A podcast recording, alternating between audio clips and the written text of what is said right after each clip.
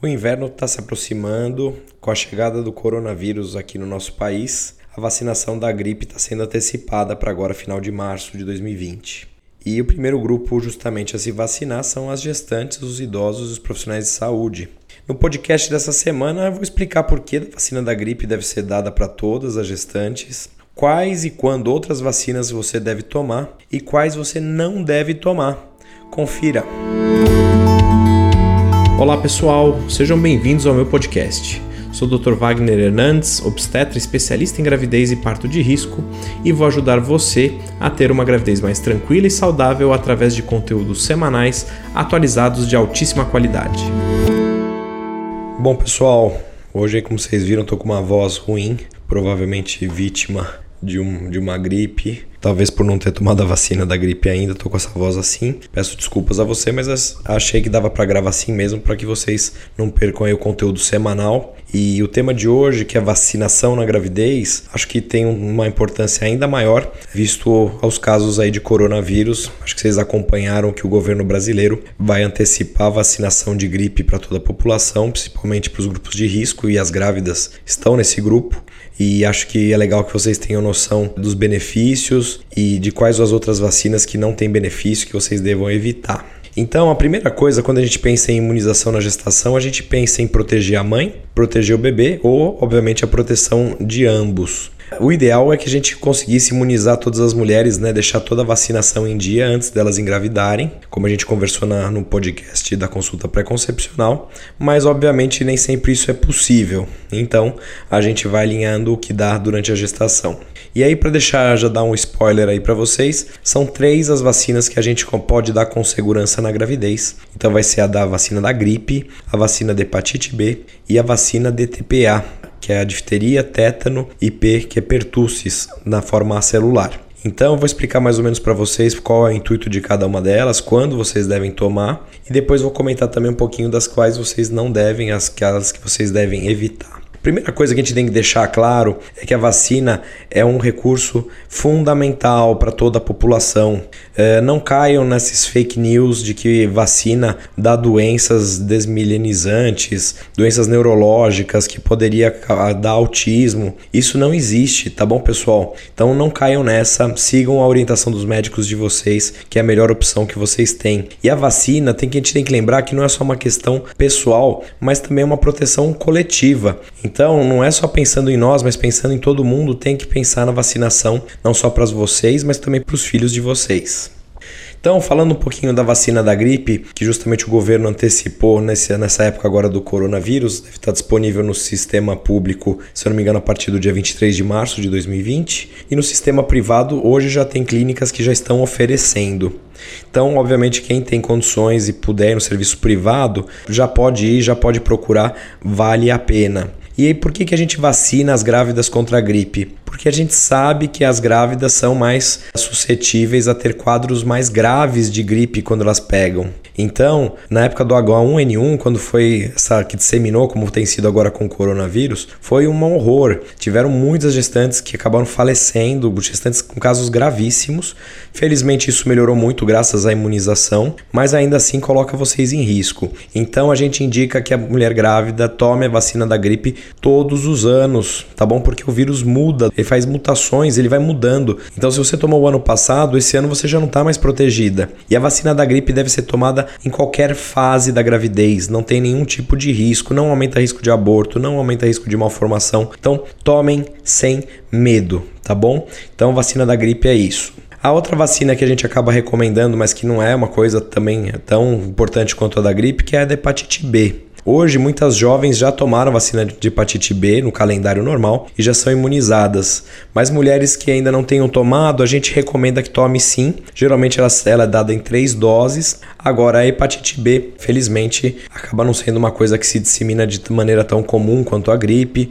E felizmente você tem como também fazer uma profilaxia após exposição, eventualmente para os bebês. Então, não é nada tão absurdo, mas tem que fazer Uma vacina que agora está muito comum na nossa prescrição e tem que estar, então cobre o seu obstetra se ele não te prescreveu, que é a vacina para coqueluche, que ela é conhecida como DTPA, ou seja, difteria, tétano e o P, como eu falei, de pertussis.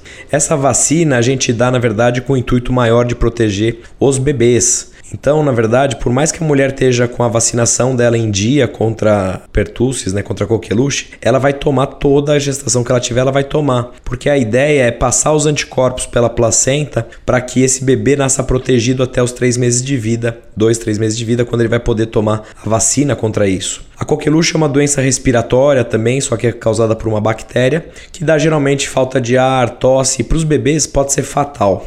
Como eles então ficam expostos até os três meses sem a vacina, justamente todos os governos de áreas que são acometidas pela coqueluche têm sido indicada essa vacinação. Aqui no Brasil, o governo estabeleceu a vacinação a partir da vigésima semana. É, então, essa vacina vocês conseguem tomar no posto de saúde, assim como a vacina da gripe. Porém, eu no consultório particular recomendo que as minhas grávidas tomem a vacina da coqueluche a partir de 27 semanas, onde os trabalhos científicos mostram que a transferência de anticorpos é melhor. Então vamos fazer isso de 27 a 36 semanas de gravidez, tá bom? E se você não tomou, não estava sabendo disso, tudo bem, paciência, tome agora na amamentação, porque essa vacina, os anticorpos vão passar também em pequena quantidade pelo leite e isso pode ajudar o bebê de vocês. A gente recomenda também que os familiares que vão ficar próximos ao bebê, ou funcionários que ficaram próximos, tenham essa vacina em dia.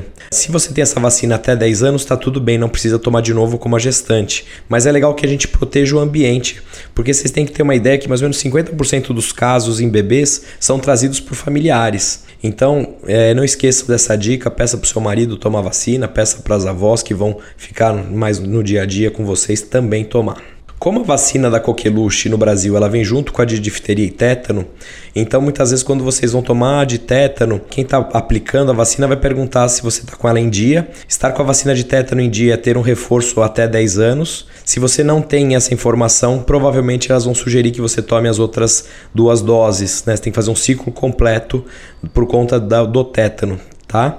Então, se for essa proposta, não tem problema. A vacina de difteria e tétano, como eu disse para vocês, é segura, tá bom?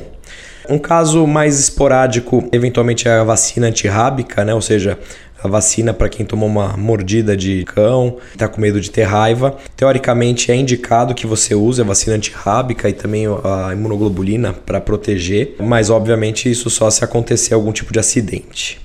Outra pergunta que vem com frequência para mim em relação à vacina do HPV. Então tem muitas jovens aí que estão já vacinadas, mas tem outras mulheres que ainda não, então começaram o processo, por exemplo, da vacinação do HPV e de repente engravidaram nesse meio tempo. E a nossa orientação é que pare, não faça as vacinas de HPV durante a gravidez, apesar de não ter nenhum indício de que isso seja prejudicial, mas a gente não tem grandes estudos.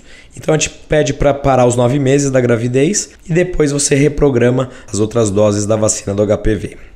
Em relação à vacina da febre amarela, né, o ano passado a gente teve aí um boom e aí ficava muito na dúvida se as grávidas deveriam ou não tomar.